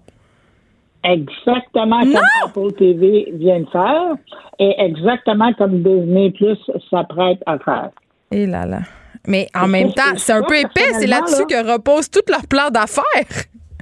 Mais, mais dire, ça, personnellement, c'est le deuil qu'on doit faire avec l'arrivée de la compétition, parce que le modèle de, de diffusion. Ce qu'en fait le succès de Netflix, c'est pas compliqué, c'est le fait qu'on mm. peut justement regarder en rafale une série. Et ben, euh, tout le monde aimait ça parce qu'on pense, on disait, on paye un peu, mais on n'a pas besoin de se taper à publicité et toute la série est disponible. Là, Netflix se dit, mais là, euh, c'est quoi là? Je vais, je vais tout mettre ma série là, dans une fin de semaine, c'est fait, les gens vont se désabonner alors que Disney puis Apple TV, euh, eux, vont tranquillement pas vite, une fois par semaine, mettre leurs émissions, comme le font la télé traditionnelle. Mm. Alors là, eux autres sont pas plus faux, puis ben, si tout le monde le fait, nous autres aussi, on va le faire. Est-ce qu'on pourrait soupçonner que des grands géants de streaming pourraient imiter un peu le modèle HBO, c'est-à-dire euh, aussi qu'on peut retrouver sur iTunes de vendre des passes? Tu sais, tu peux acheter la passe pour une série sans t'abonner au service. Ça, c'est une autre façon de capitaliser. Là, moi, c'est rendu, là, Bruno, là, que mon bill là, de vidéo de, de, services de streaming, là, en tout cas, j'aime autant pas trop y penser parce que ça grimpe assez vite, ça me coûte plus cher que le câble. Ah, tout à fait. Et tu es dans, je veux dire, es malheureusement dans la bonne moyenne des gens qui, euh, ont investi euh, dans le divertissement en ligne. Hein. On ne le regarde pas tranquillement pas vite. À un moment donné, quand on fait le calcul de tous les petits services ben où on est abonné, que ce soit les services de musique premium, que ce soit euh, les services de, télé en ligne, à un moment donné, ça commence à faire ça, commence à faire beaucoup. et, et là, la question que les gens vont devoir se poser. Oui, ça vaut-tu la peine? ou des, mois d'essai. Hein? Exactement. C'est que là, est-ce que ça vaut la peine? Est-ce que je devrais, je devrais pas prioriser? Alors là, on va y aller par rapport à l'offre. Là, Apple TV a fait beaucoup de bruit quand c'est annoncé. Mm-hmm. Et finalement, personnellement, moi, quand j'ai, quand euh, euh, j'ai, j'ai, je me suis abonné, et puis j'ai regardé, ça a fait comme ben, patate poire parce que je regardais, une fois qu'on a regardé The Morning Show, puis peut-être une autre série, ouais, a pas grand-chose. on a regardé trois, quatre épisodes. Après, fini, là. Euh, ben, Amazon Prime, c'est un peu la même déception. Hein? Je ne sais pas si tu es d'accord avec moi, mais en tout cas. Ben, Amazon Prime, au moins, il y a du cinéma. Oui, euh, t'as raison. C'est pas tous les grands films, on s'entend. Ben, sur Netflix non plus, là, c'est le paradis du série B, là, on va s'entendre. Oui, c'est ça. Alors, c'est sûr que, mais de temps en temps, bon, il y a des bons coups. Tu sais, je pense comme là, euh, récemment, du côté Netflix, euh, il y a euh, is My Name avec Eddie Murphy. Mm. Ça, c'était un immense coup qu'ils ont fait de ramener Eddie Murphy au cinéma. sinon, je pense évidemment à, l'autre film qui est présentement sur le grand écran, mais qui va bientôt arriver sur Netflix, The Irishman. Bon, ben ça, c'est une production de Netflix. c'est pas rien, ça. Je me demande, euh, parce que là, évidemment, on, on a à payer pour plusieurs services, tu l'as dit tantôt, ça peut atteindre des sommes quand même euh, assez faramineuse. Fait que c'est drôle parce que est-ce qu'on n'est pas en train de reproduire le même problème qu'avec le câble? Tu sais, avec le câble, tu avais ton service de base 20 mais on s'entend, là, personne prenait le service à 20 Là, tu rachetais le package, le sport. Tu rachetais le package, euh, moi j'appelais ça le package des matantes, là. Euh, j'adorais ça, là. Canal Vie, Canal D, moi et compagnie, là, tous ces postes-là. Euh, tu sais, puis tu te ramassais. Fait que dans le fond, on est un peu en train de reproduire le même modèle de télé à la carte, le modèle traditionnel. Ben, tout à fait. Puis moi, j'ai l'impression que s'il y a quelqu'un qui rit quand ils sont, en train de regarder ce paysage-là, c'est les grands patrons des grands fournisseurs de services euh, de, télédiffusion. Hum. Je pense à Vidéotron, je pense à Bell, je pense à Pourquoi il rit? Pourquoi il rit? Ben, parce que ces gens-là, à un moment donné, euh, les consommateurs leur ont dit non, c'est trop cher. On veut pas, on veut pas vous faire ça comme ça, on veut payer à la pièce. Mais je trouve qu'ils rient quand même moins parce qu'ils les ont perdus, ces clients-là, bien souvent, tu sais. Oui, mais attention, là, ils les reprennent parce que c'est de la bande passante que ça prend euh, pour ah. regarder tous ces services-là. Alors, ces compagnies-là, ils, euh, ils ont peut-être perdu un peu d'argent du côté des chaînes de télé euh, qu'ils avaient à offrir dans leur forfait, mm. mais vous pouvez être sûr qu'ils les reprennent dans leur forfait au débit. Euh, en vendant de l'Internet. c'est vrai, ben tu as raison.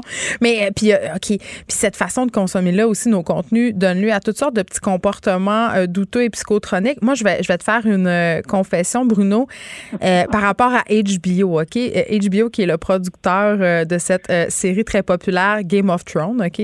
Tout le monde connaît ça, presque. Si vous connaissez pas ça, je sais pas où vous habitez sur la planète. Euh, mais moi, euh, mon habitude, souvent, c'est de m'abonner à HBO juste le temps que la série passe, puis après, je me désabonne. Ah, tout à fait. Tout à fait, ben, comme bien du monde. Oui, oui. Euh, moi, je, je recommande pas ça, mais je connais même des gens qui se créent des, nouvelles adresses de courrier électronique pour s'abonner à une période d'essai, le temps de regarder une, une série. on n'a pas dit ça, on n'a pas dit ça. On n'a pas dit ça. je sais. je sais, puis je recommande pas du tout ça mais il y a des gens qui le faisaient. Donc, tu penses quand même que ça va pousser les gens à pirater davantage parce qu'on est tanné de payer? Euh, c'est sûr que ça va donner raison à des gens qui se disent ben moi j'aime mieux pirater que, que de payer, sauf que euh, la majorité du public, euh, parce que c'est pas aussi facile que de télécharger une application. Tu sais, à un moment donné, il y a eu des, des sites de piratage qui étaient très communs. Euh, mais dans la population en général, là, je dirais des, des 30 ans montants, je suis pas sûr que tout le monde va s'adonner au piratage. Ils vont dire bon ben c'est quoi, tu sais? Oui, mais il y en a qui ont reçu des lettres aussi, là. Il y en a qui ont reçu des lettres euh, menaçantes, euh, ils s'étaient fait pogner, là. Oui, tout à fait. Mais c'est pas la majorité, là. Mais tu sais, il y a des gens qui vont se dire, regarde, euh, m'abonner à Disney Plus, là, c'est 9 Si j'allais voir un film, ça coûterait plus cher que ça. Mais c'est vrai. bon, tiens, 9 par mois. Donc, ça vaut, selon toi, ça vaut la peine? Ah ben c'est sûr. Mais même même l'abonnement de, de Apple TV Plus, euh, elle vaut la peine. Tu sais, c'est euh, je me souviens plus exactement le prix, là. C'est autour de 6 je pense. Euh, ouais. ça, pour un mois. Bon, ben, c'est sûr que ça vaut la peine. C'est la moitié d'un prix de billet de, de, de cinéma. Mais les salles de cinéma, elles sont vides. Et c'est ce que je disais euh, l'autre fois. J'avais la discussion avec mon chum parce qu'on était euh, avec mon amoureux. On a cinq enfants à deux, Bruno, OK? Et il y avait un film pour enfants sur l'Apple TV, OK, qui n'était pas encore disponible à la location, mais on pouvait l'acheter pour 19,99. Et là, lui, il trouvait que ça n'avait pas de sens, mais j'ai dit, mais si on les avait amenés tous au cinéma voir ce film-là, ça nous aurait coûté beaucoup plus cher. Et on le sait, les enfants ont cette fâcheuse manie d'écouter le même film 42 fois. Fait qu'à cinq enfants, sans compter le fait que quand tu as un accès à soit Apple ou à iTunes, toi, tu peux partager euh, au niveau familial euh, le nombre d'écrans où tu peux le visionner. Ben, on en a pour notre argent bien plus qu'en allant au cinéma. Et dans ce cas-là, très précisément, c'est plus une dépense, c'est un investissement. Ben, j'adore ça, comment tu parles. Donc, je m'en vais de ce pas m'abonner à Disney Plus pour économiser beaucoup d'argent en frais de cinéma. Ben particulièrement, non, mais c'est effectivement, euh, euh, tu sais, euh, vous autres, là, vous êtes carrément dans le marché que Disney vise parce que ben, quand tu regardes la programmation, j'ai été fait à mon tour ce matin, là, il y en a pour les plus jeunes comme il y en a pour les plus vieux, puis les familles là, vont, vont trouver la évidemment c'est disponible en version française tout est là. Donc les, les familles vont c'est le premier marché que Disney Plus vise et, ces gens là vont en avoir pour leur argent. Puis là je veux pas faire une info pub pas nécessairement que Disney Plus, mais sur toutes les plateformes de streaming, quand tu possèdes du contenu euh, pour des enfants qui sont plus vieux et qui désirent apprendre l'anglais, tu peux avoir les films en version originale sous-titrée. Euh, et ça, je trouve que c'est un net avantage. Donc, pour moi, en tout cas, pour, personnellement, là, je trouve que les plateformes de streaming, c'est un très bon investissement. Et je, je je terminerai mon plaidoyer en faveur de cet outil du malin en disant qu'avant, j'achetais des DVD à mes enfants. Puis qu'est-ce qui se passait avec les DVD, Bruno? Hein? Ils finissaient tout égratignés, puis on pouvait plus les écouter. tu sais, hein? C'est ça. Et puis là, la bonne nouvelle aussi pour les gens euh, qui, euh, parce que je vérifie, là, mais ça m'intéressait, mais Disney Plus, toutes les productions qui sont disponibles sur euh, le service sont téléchargeables pour visionnement hors connexion. Donc, ben là, quand tu fais de la route, de la route ben c'est ça. Alors avec une tablette, avec un écran dans l'auto ou le téléphone, ben, les enfants peuvent regarder euh, pendant que vous jasez d'autres. Outil de démission parentale et les enfants peuvent regarder quand on est rendu au chalet que les parents ont envie de faire autre chose. Là, je dirais pas c'est quoi cette autre chose. Bruno Guglielmietti. par exemple. oui, le souper, c'est ça. Merci de nous avoir parlé, spécialiste du numérique, animateur du podcast d'actualité numérique. Mon carnet, merci beaucoup.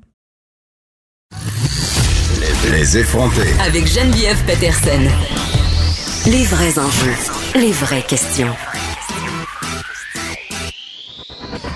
Vous écoutez Les effrontés. On se parle euh, d'un nouveau phénomène, mais je dis nouveau, mais le mot est peut-être pas super bien choisi. C'est peut-être nouvellement euh, qu'on en parle, mais déjà depuis quelques années, on voit ça de plus en plus. Ce sont ces jeunes filles euh, qui sont qui se plongent par elles-mêmes de leur plein gré entre guillemets, euh, dans le milieu de la prostitution. Et je vous parlais euh, en début d'émission de ce dossier de tabloïd qui justement traite de ce phénomène-là, un dossier d'Anne-Julie Larouche. Vous pourrez aller voir ça. Euh, mais pour l'instant, on parle avec Geneviève Quinté, directrice générale du projet Intervention Prostitution Québec. Bonjour, Madame Quinté. Bonjour, Madame Peterson. Euh, je dis nouveau phénomène, entre guillemets, que ces jeunes filles qui se tournent par elles-mêmes vers la prostitution, vers des pimps, mais en même temps, euh, je crois comprendre que ça fait plusieurs années qu'on voit ça, parce que dans l'imaginaire populaire, on pense à l'opération Scorpion, cette espèce de scandale qui avait fait rage dans la ville de Québec où des réseaux de prostitution juvénile avaient été euh, démantelés et on avait entendu toutes sortes d'histoires de pimp manipulateur qui embarquait des filles sans trop qu'elles s'en rendent compte, mais euh, ça a changé beaucoup depuis ce temps-là. Ben, ça a changé, oui et non, dans le sens que c'est effectivement à l'époque de Scorpion, on avait mis en lumière toutes les stratégies de séduction de la part des proxénètes. Ça existe encore ça. Ça existe encore, oui. Mais ce qui, ce qu'on observe davantage les dernières années, euh, c'est des filles qui, euh, en fait, qui vont vers elles-mêmes vont aller vers ces gars-là en sachant très bien euh, qui ils sont, euh, pour différentes raisons aussi. Je dirais que c'est d'autres types de filles, euh, des filles qui qui ont des besoins, souvent je qualifie là, des, des, des besoins de sensation, des besoins d'exploration, des besoins ou des filles qui se disent ben moi ça m'arrivera pas, moi je vais rester indépendante, puis qui ont qui sont attirés par l'attrait aussi de, ben, le mode de, vie là quand même les vidéos de, hip-hop on le voit la glamorisation du, du pimp c'est très glamour puis aussi ça, ça leur permet en même temps de d'exploiter de, tout leur pouvoir de séduction, ben l'espèce de d'image de la femme fatale. Puis on comprend que à l'adolescence, on est plus vulnérable à tomber justement dans ces images-là. On est en quête euh, identitaire aussi. Euh, donc, on est en pleine construction de soi, de la confiance, de l'estime. Puis, effectivement, l'estime peut peut se développer à travers un pouvoir de séduction, mais hélas, dans des contextes, je dirais, beaucoup plus sains que ceux-là. Là. Mais euh, effectivement, on, observe, euh, on, observe de plus en plus des filles qui vont vers. Est-ce qu'on les, est-ce que ces filles-là, euh, est-ce qu'on est dans le cliché de la fille de bonne famille justement qui veut un peu se rebeller contre l'ordre établi, qui décide de vivre des sensations fortes? Parce que moi, je sais pas, mais je regardais toutes toutes les choses qui sont sorties, les produits culturels qui sont sortis depuis quelques années et qui ont pour thématique centrale la prostitution, OK? Ouais. Je pense entre autres à Putain de Nelly Arcan, euh, à d'autres livres aussi, euh, dans une certaine mesure, même un livre qui a été très lu dans mon temps, hein, Christian F, drogué, prostituée. Euh, la série Fugueuse, qui d'un côté nous a été présentée comme un formidable outil de prévention. dans tous ces livres-là, on voit un peu le dark side de la prostitution, mais il y a quand même un côté lumineux, un côté qui peut être vraiment attirant euh, pour certaines jeunes filles. Moi, je, je, trouvais pas, par exemple, que Fugueuse, c'était un formidable outil de prévention. Je trouvais qu'au contraire, euh, tu sais, Damien est cute, il est sympathique. Bon, OK, là, il donne une petite tape sa gueule, mais tu sais, quand même, je pense qu'il y a certaines filles qui peuvent occulter ça puis voir juste le beau côté. Ben, c'est pour ça qu'une série comme Fugueuse, moi, j'ai une fille de 14 ans, on l'écoute ensemble.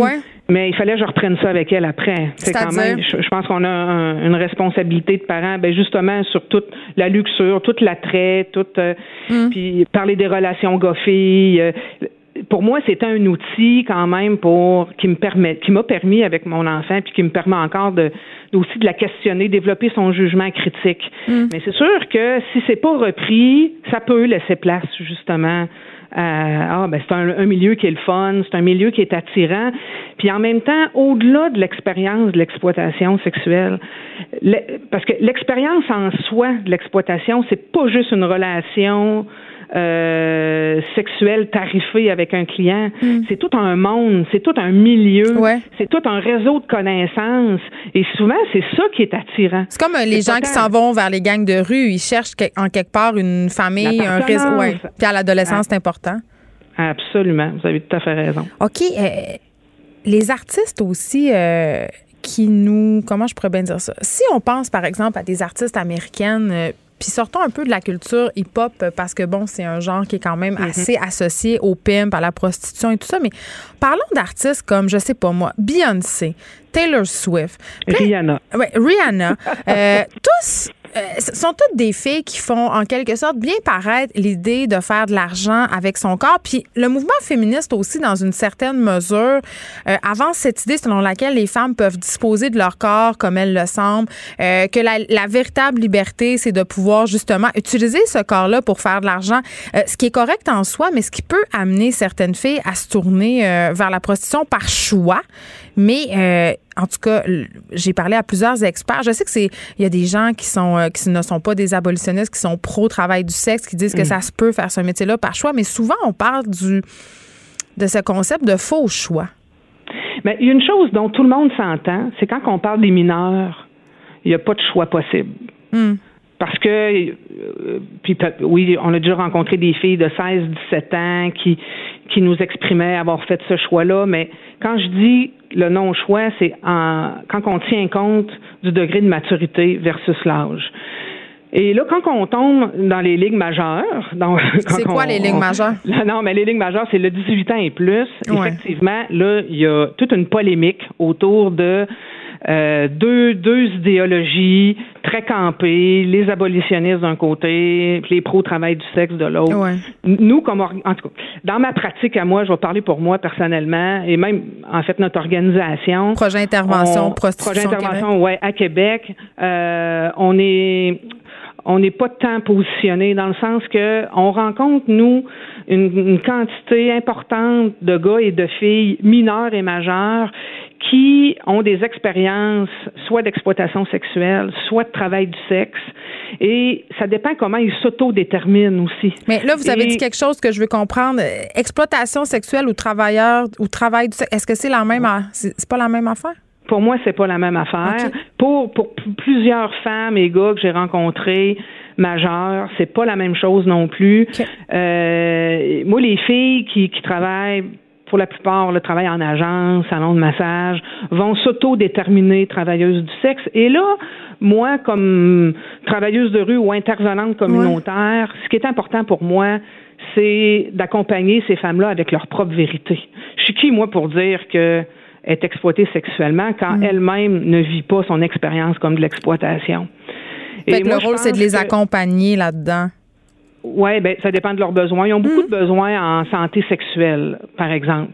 Donc, euh, on est, euh, mes collègues sont accompagnés d'une infirmière euh, du CLSC pour tous les tests de dépistage, la vaccination. Parfois, ces femmes-là ont besoin d'être accompagnées aussi à la DPJ parce que des fois, ils ont eu un signalement. donc, ils ont besoin aussi de, de parce qu'elles sont des de mères. valoir leurs droits. Oui, ben oui, sont, il y a certaines qui sont qui sont mamans puis des très bonnes mamans par ça. OK. OK, mais évidemment, pour les jeunes filles mineures ou les jeunes garçons mineurs, parce que c'est aussi un problème qui touche les jeunes garçons, on l'oublie trop souvent, en moins grande proportion, mais quand même.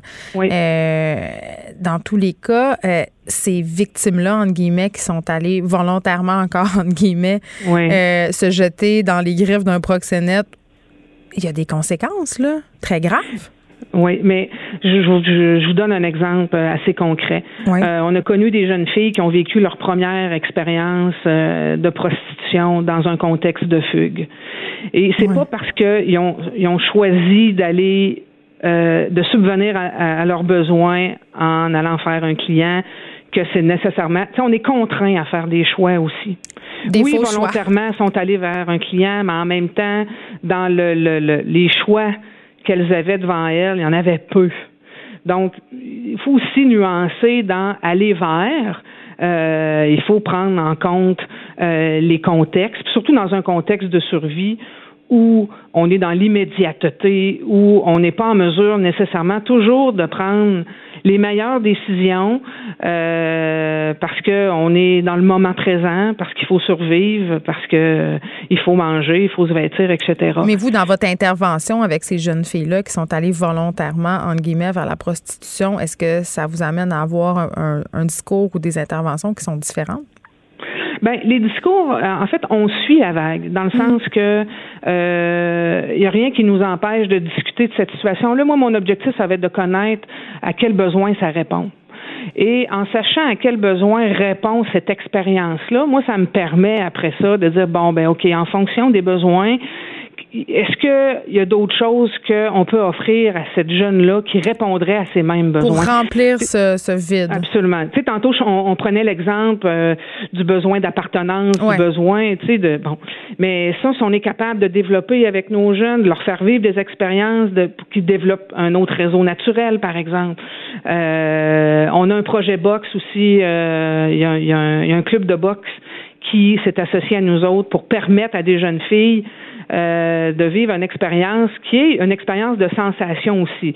Nous, nous, oui, parce que c'est grisant. exploration aiment bien ça. C'est grisant ce milieu-là quand tu commences quand même. On le voit bien euh, dans Fugueuse.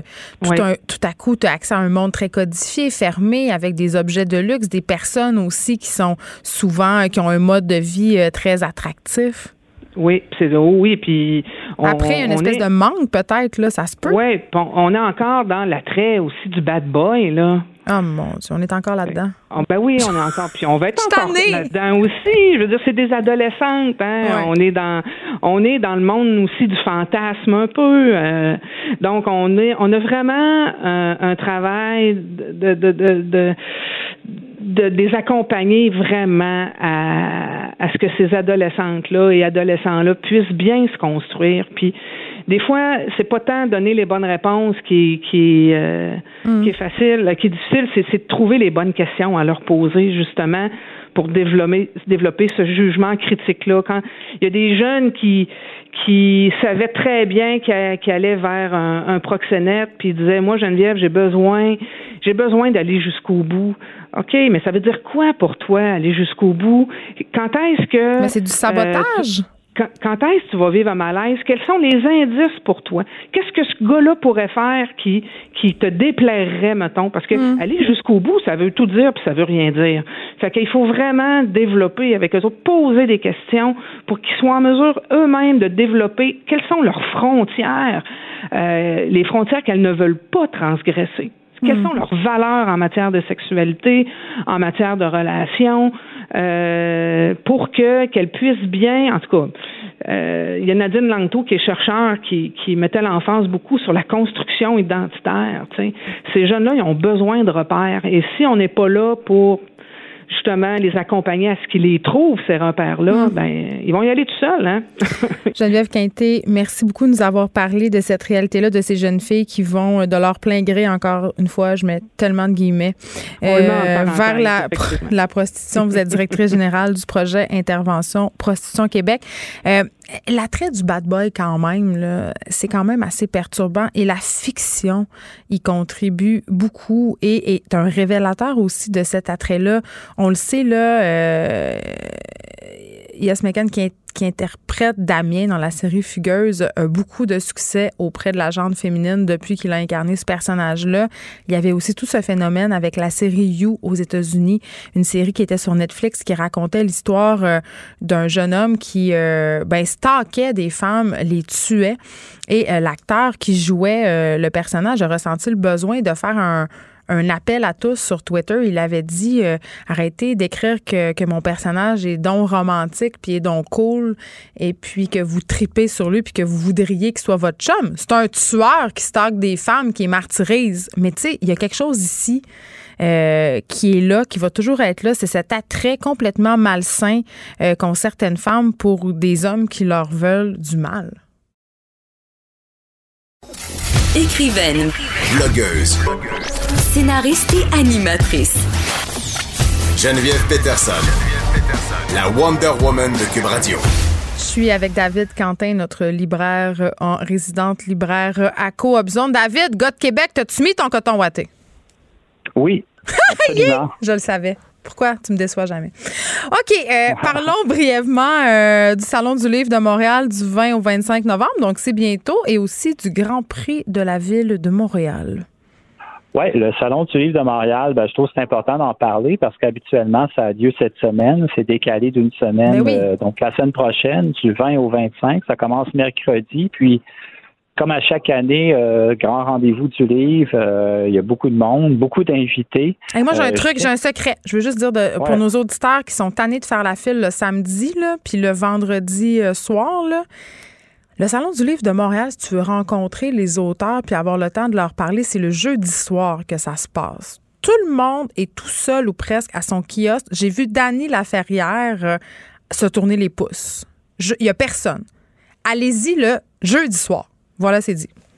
Ouais, puis c'est moins la cohue dans les rangées, euh, tu as de la place. Puis je trouve que c'est l'occasion justement de rencontrer des auteurs, euh, puis aussi de parler aux éditeurs. Mais, moi, je te dirais, une, chose à ne pas faire, et je, je le dis un peu en rigolant, c'est n'allez pas voir un éditeur pour leur dire j'ai un manuscrit à te proposer, oh j'ai écrit un roman. Non. Ça, c'est moi en tant que libraire au stand, on, on m'a souvent arrivé avec ça, puis je me dis c'est c'est pas la place. Je m'excuse, mais c'est un endroit où on, recommande des livres. Oui, vous pouvez vous renseigner sur la maison d'édition, ce qui se publie chez cette maison d'édition-là, mais, mais c'est pas l'endroit pour proposer des manuscrits. Et habituellement, c'est bien indiqué sur les sites Internet des éditeurs comment procéder pour l'envoi de manuscrits.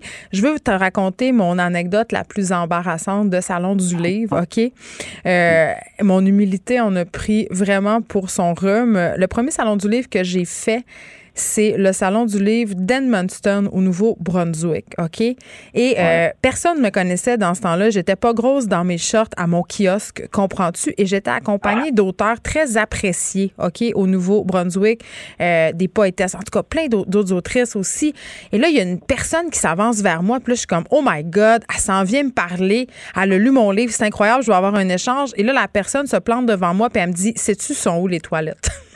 Et ça, ça nous arrive tous et toutes comme auteurs et autrices dans les salons du livre de se faire demander sont les toilettes. Donc voilà, c'était mon anecdote.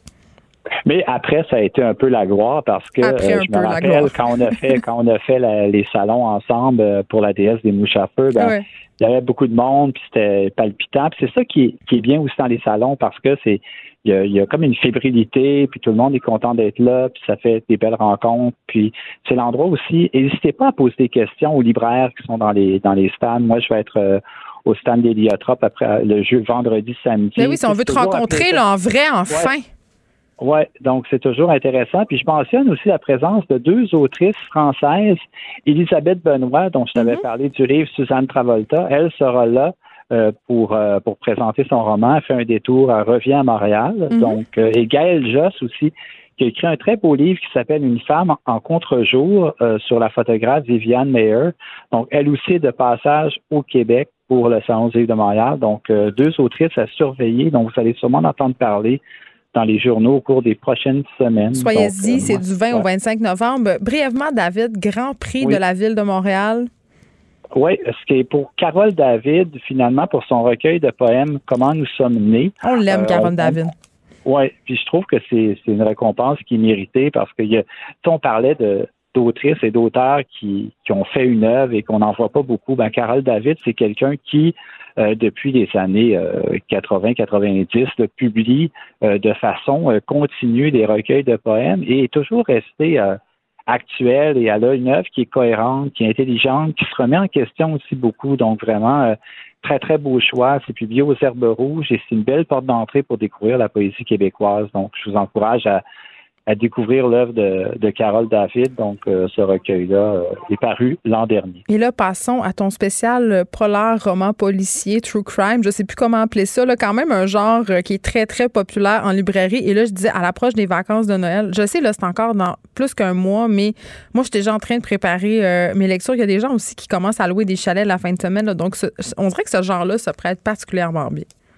Oui, puis ça, on n'en avait pas parlé jusqu'à maintenant. Puis je, je, voulais te raconter une anecdote. C'est drôle, hein? De plus en plus, les gens viennent me voir en librairie, me demandent As-tu quelque chose qui ressemble, par exemple, à telle série comme j'ai écouté Mindhunter oui. ou j'ai écouté euh, Unbreakable, Unbelievable ou j'ai écouté Making a Murderer. Tu as-tu quelque chose? Et c'est ça qu'on parle quand on parle de true crime. Donc, c'est du roman policier, mais basé sur des faits vécus. Donc, souvent, la personne qui l'a écrit est journaliste ou a fait de l'enquête. Et euh, c'est donc mes deux choix aujourd'hui. C'est, pas nouveau, hein. Truman Capote a fait ça avec ben le sang-froid. Euh, c'est connu, là, mais il y a un, une, un, engouement présentement en librairie. C'est ça qui marche plus que je te dirais que les, les, les, milléniums ou des choses comme ça qui, mm-hmm. qui, fonctionnent encore, mais c'est plus prévisible. Donc, le premier livre dont je voulais te parler, c'est une américaine. Et le livre, ça s'appelle L'empreinte. Et l'autrice, euh, l'américaine, s'appelle Alexandria Marzano Lesnevich. Bravo, bravo pour ta prononciation extraordinaire. Tu t'es pratiqué, c'est sûr. c'est paru chez Sonatine en début d'année, puis en anglais il y a deux ans. Et la raison pourquoi il faut lire ce, faut lire ce livre-là, c'est que c'est un, chef-d'œuvre absolu. Je te le dis, je t'explique pourquoi. Euh, cette femme-là, à la base, c'est une avocate qui a travaillé comme stagiaire euh, pour, dans un et qui s'opposait farouchement euh, à la peine de mort. Mm-hmm. Donc, elle a, elle a été amené à travailler comme stagiaire pour dans un cabinet d'avocats qui défendait un homme qui, dans les années 90, euh, a été accusé euh, du meurtre, du viol d'un jeune garçon de 6 ans euh, qu'on a retrouvé. On a retrouvé son cadavre taché de taches de sperme. Donc, on se demande okay. qu'il l'a C'est bien graphique. Assez, très, assez violent. Là, mm-hmm. Et elle, en fait, pendant qu'elle essaie de... Parce que c'est dit, ben, elle, elle s'oppose à la peine de mort, elle veut un peu euh, défendre cet homme-là, plaider la, la, maladie mentale et tout ça. Euh, il remonte en elle des souvenirs qu'elle aussi, lorsqu'elle était jeune, elle a été agressée, euh, vécu de l'inceste avec son grand-père, qui était un fort croyant et tout ça, religieux et tout. Mm. Et c'est quelque chose qu'elle a toujours gardé secret. Donc, tu as comme deux trames, à la fois... Euh, deux histoires qui s'entremêlent. Exact. Son histoire personnelle et ses croyances euh, dans le milieu du droit. Et après avoir, vécu cette histoire-là, elle s'est dit, il faut que je raconte ça. Et, ce qui fait que le livre est assez formidable, c'est eh que ben c'est que tu sens qu'il y a une écrivaine derrière ça. C'est elle, elle a fait énormément de recherches et c'est c'est haletant et c'est tout ce qu'on veut d'un roman policier. Euh, c'est nuancé, c'est complexe. Alors, allez vous chercher ça. Ça s'appelle L'empreinte. Si vous êtes capable de lire aussi en anglais, ça s'appelle The Fact of a Body. C'est pas cheap comme Millennium ou le Da Vinci Code. non, c'est brillant. Puis c'est poignant et euh, on avait parlé aussi de Chienne en début d'année. C'est complètement différent. C'est autre chose. C'est un livre aussi sur l'inceste, mais un livre sur euh, sur l'horreur humaine aussi à quelque part. C'est fascinant. Et là, tu nous euh, parles de, du cercle des cendres, le cercle de cendres de Félix Ravenel-Arquette. Oui, un autre nom compliqué. Donc, ça, ben, c'est publié au Québec. Ouais, pas super. publié au Québec, c'est chez Héliotrope dans la collection noire.